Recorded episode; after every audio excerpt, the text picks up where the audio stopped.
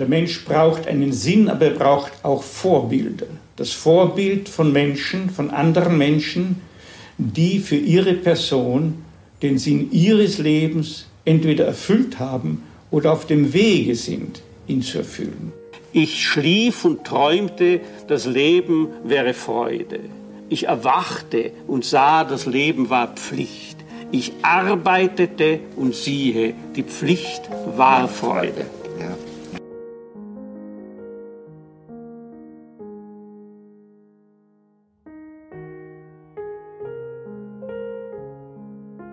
Zwischen Reiz und Reaktion liegt ein Raum. In diesem Raum liegt unsere Macht zur Wahl unserer Reaktion. In unserer Reaktion liegen unsere Entwicklung und unsere Freiheit. Viktor Frankl.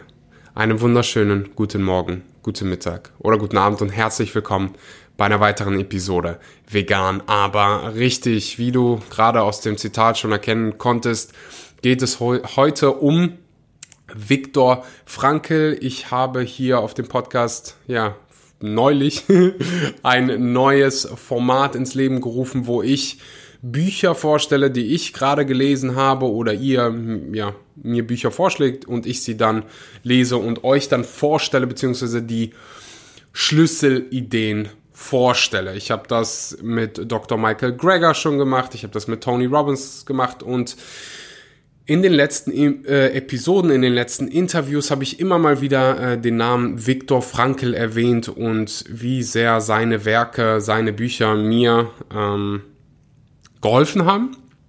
Und deswegen, nicht wirklich überraschend, kamen viele von euch auf mich zu, sagt Axel, ich würde gerne Viktor Frankl hören und seine Schlüsselideen hören.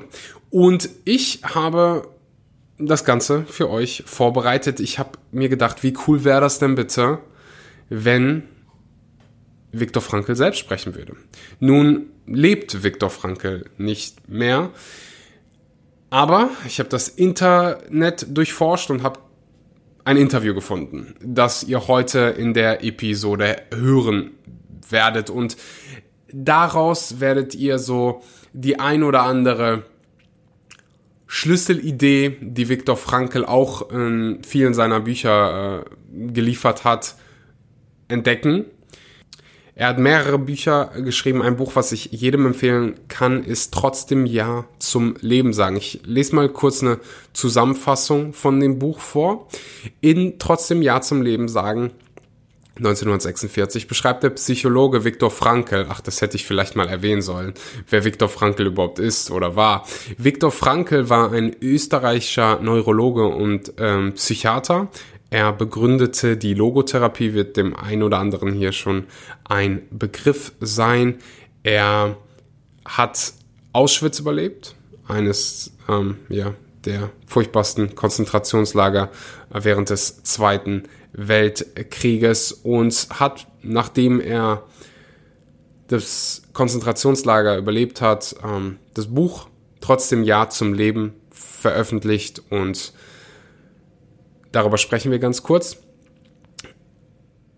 In diesem Buch geht es ihm nicht nur um die äh, Beschreibung der Gräueltaten, sondern vielmehr um seine Beobachtung, wie die Insassen der Konzentrationslager mit ihrem Alltag umgingen.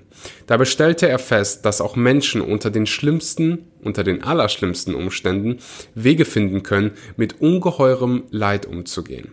Auf der Grundlage dieser Beobachtung entwickelt er die Logotherapie die eine Therapieform, die nicht von den äußeren Gegebenheiten, sondern vom Innersten des Menschen ausgeht. Was Franke genau in den KZs beobachten konnte und wie ihn das zur Logotherapie brachte, gibt es in trotzdem Ja zum Leben sagen. Ich habe mir das Buch selbst bei Blinkist geholt. Blinkist bringt die Kernaussagen von über 3000 Sachbüchern auf dein Smartphone. Du kannst dir im Prinzip das Wichtigste aus dem Sachbuch in etwa 15 Minuten anhören oder durchlesen. Ähm, es gibt neue Bücher, es gibt alte Bücher, so wie das, was ich äh, hier gerade genannt habe, trotzdem Ja zum Leben sagen ähm, 25 verschiedene Kategorien wie Produktivität, Psychologie, Wissenschaft und persönliche Entwicklung, Tipps, Tricks, Lifehacks für deinen Alltag, Beruf, für deine Gesundheit. Wenn du, wie gesagt, das Ganze sieben Tage kostenlos testen willst, den Link unten in der Podcast-Beschreibung anklicken und dir einfach ein paar Bücher holen. Wie gesagt, das nicht zu verlieren. Sieben Tage kostenlos. Was du heute hier hören wirst, ist ein Interview, was ich, wie gesagt, von Viktor Frankl gefunden habe. Er war Österreicher, das heißt, er spricht Deutsch und denn, dann habe ich mir gedacht, weißt du was, lass ich ihn einfach selber sprechen, bevor ich hier das ganze Buch zusammenfasse. Hier ist Viktor Frankl.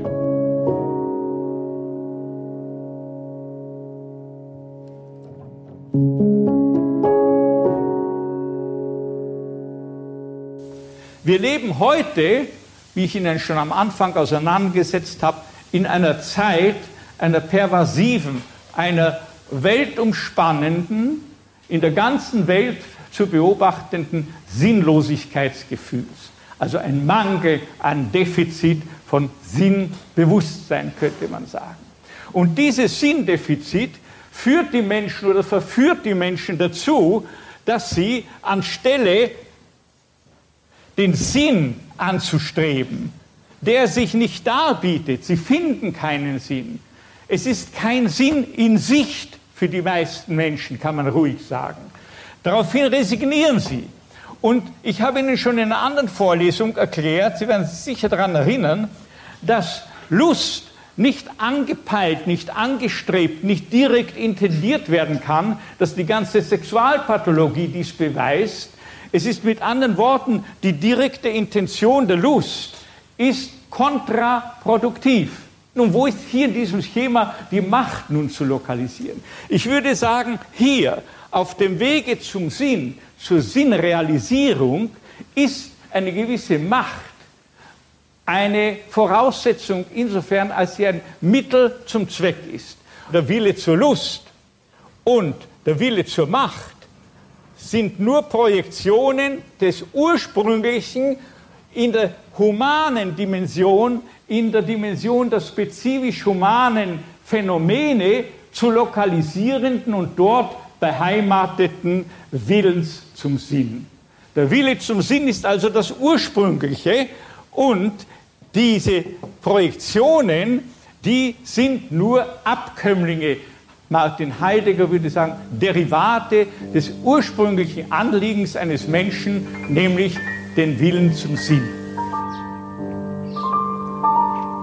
Ich war ja eine Zeit lang Kletterführer, dass äh, das Klettern äh, ein Sport ist, bei dem es keine Rivalen gibt, außer man selbst. Man rivalisiert nur mit sich selbst. Man will wissen, wer stärker ist man selbst in einer früheren oder einer späten Phase. Man konkurriert mit sich selbst. Wenn Sie mich aber fragen, wie ich überhaupt zum Klettern gekommen bin, dann kann ich Ihnen das sehr leicht erklären, ohne mich selber viel auf die Couch legen zu müssen. Der Grund war der, dass ich Angst gehabt habe vor dem Klettern. Und ich stehe nun auf dem Standpunkt, und diesen Standpunkt erkläre ich oft meinen Patienten dass man sich ja nicht alles von sich selber gefallen lassen muss. Man kann ja der Angst auch trotzen. Wo steht geschrieben, dass man nur ohne Angst etwas tun soll? Wer sagt einem denn, dass man nicht mit der Angst, ja, dass man nicht trotz der Angst etwas tun kann und vielleicht auch tun soll? Das ist das Wesentliche. Ich nenne das die Trotzmacht des Geistes.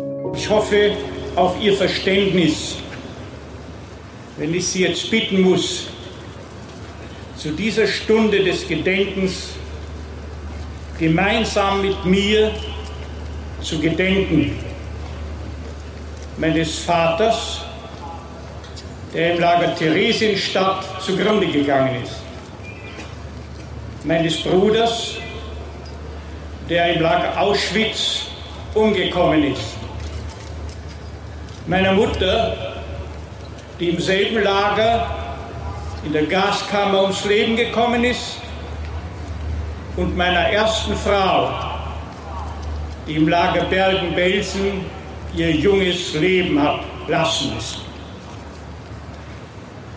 Ich bitte Sie aber darum, von mir nicht zu erwarten, auch nur ein einziges Wort des Hasses. Wen sollte ich auch hassen? Ich kannte ja nur die Opfer, aber ich kenne nicht die Täter, zumindest kenne ich die Täter nicht persönlich und jemanden nicht persönlich, sondern kollektiv schuldig zu sprechen, lehne ich strikte ab.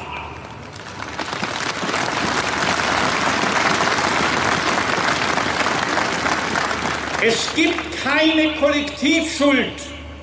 Und glauben Sie mir, ich sage das nicht erst heute, sondern ich habe das vom ersten Tag an gesagt, an dem ich aus meinem letzten Konzentrationslager befreit wurde.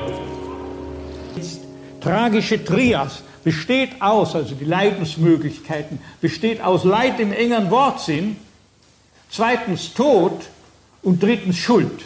Es gibt keine Menschen, dem Leid erspart wird, früher oder später. Es gibt keinen Menschen, der unsterblich ist, der nicht mit Tod begegnet.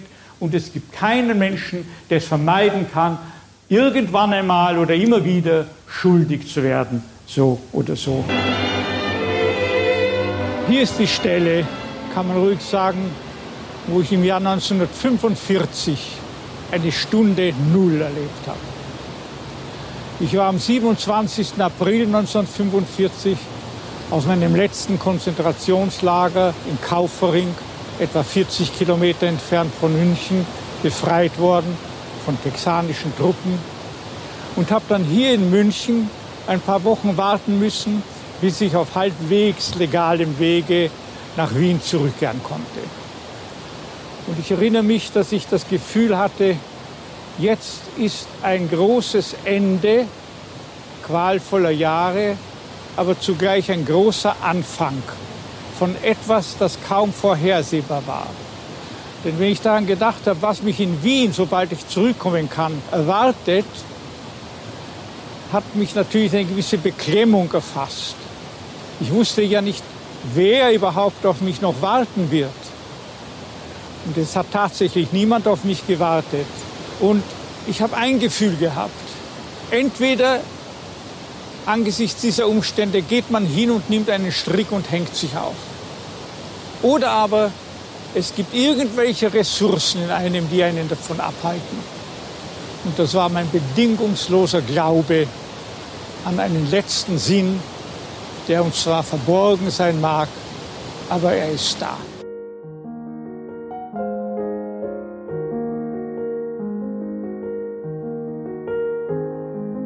Und das war Viktor Frankl. Ich hoffe, dir hat die Episode gefallen. Ich hoffe, du konntest was mitnehmen. Ich hoffe, du stellst dir selbst die Frage, was ist mein Sinn im Leben? Was ist dein Sinn im Leben? Kannst du die Frage beantworten? Und wenn nicht, dann ist das nicht schlimm. Ganz, ganz vielen Menschen geht es heutzutage so. Und das Wunderbare ist, wir sind alles keine Steine, wir können uns verändern. Wir können dem Leben einen Sinn geben, wir können einen Sinn finden und wir können auch den Weg dahin genießen. Das höre ich auch ganz, ganz oft bei der Berufswahlfindung. Oh, ich weiß nicht, was ich machen will. Das ist in Ordnung. So geht's ganz, ganz vielen. Wir können uns in diesen Momenten nur darauf fokussieren, das herauszufinden. Herauszufinden, was der Sinn in unserem Leben ist. Herauszufinden, welchen Beruf wir machen wollen, welchen Sinn wir dem Leben geben wollen. Wir haben so viele Auswahlmöglichkeiten. Und wir können den Weg dahin genießen. Ich habe irgendwo mal als Kind gehört, ich glaube, das war in einem Cool Savage-Song, der Sinn des Lebens ist deinem Leben einen Sinn zu geben. Ich wiederhole das nochmal. Der Sinn des Lebens ist deinem Leben einen Sinn zu geben. Du kannst dir einen aussuchen. Und es steckt schon in dir. Du weißt es schon. Du musst nur mal ganz genau hinhören und zu dir selbst kommen. Das Buch Trotzdem Ja zum Leben sagen hilft dir dabei. Ich kann es, wie gesagt, hier jedem nur empfehlen. Wenn dir die Episode gefallen hat, dann lass es mich gerne auf Social Media wissen. Axel Schura ähm, auf Instagram. Ich bedanke mich unheimlich für deine Aufmerksamkeit, freue mich auf die nächsten Episoden. So viele coole Sachen sind geplant. Ich bedanke mich für deine Zeit, für deine Aufmerksamkeit und sage bis ob du reich und dick, erfolgreich ciao, oder fertig und pleite bist. Der Sinn des Lebens ist deinem Leben einen Sinn zu geben. Statt klauen und betrügen, wehrlose Schlagen und Lügen. Entfern dich von all dem negativen Dreck, der dich bumsen. Sei lieber down mit paar richtigen Freunden statt tausend Kumpels. Du kannst nicht immer gut sein und sauber bleiben am Stück, doch es versuchen, denn irgendwann kommt alles wieder zurück. Keine Spur von Hoffnung mehr hat und keiner dich war das, was du tust, schätzt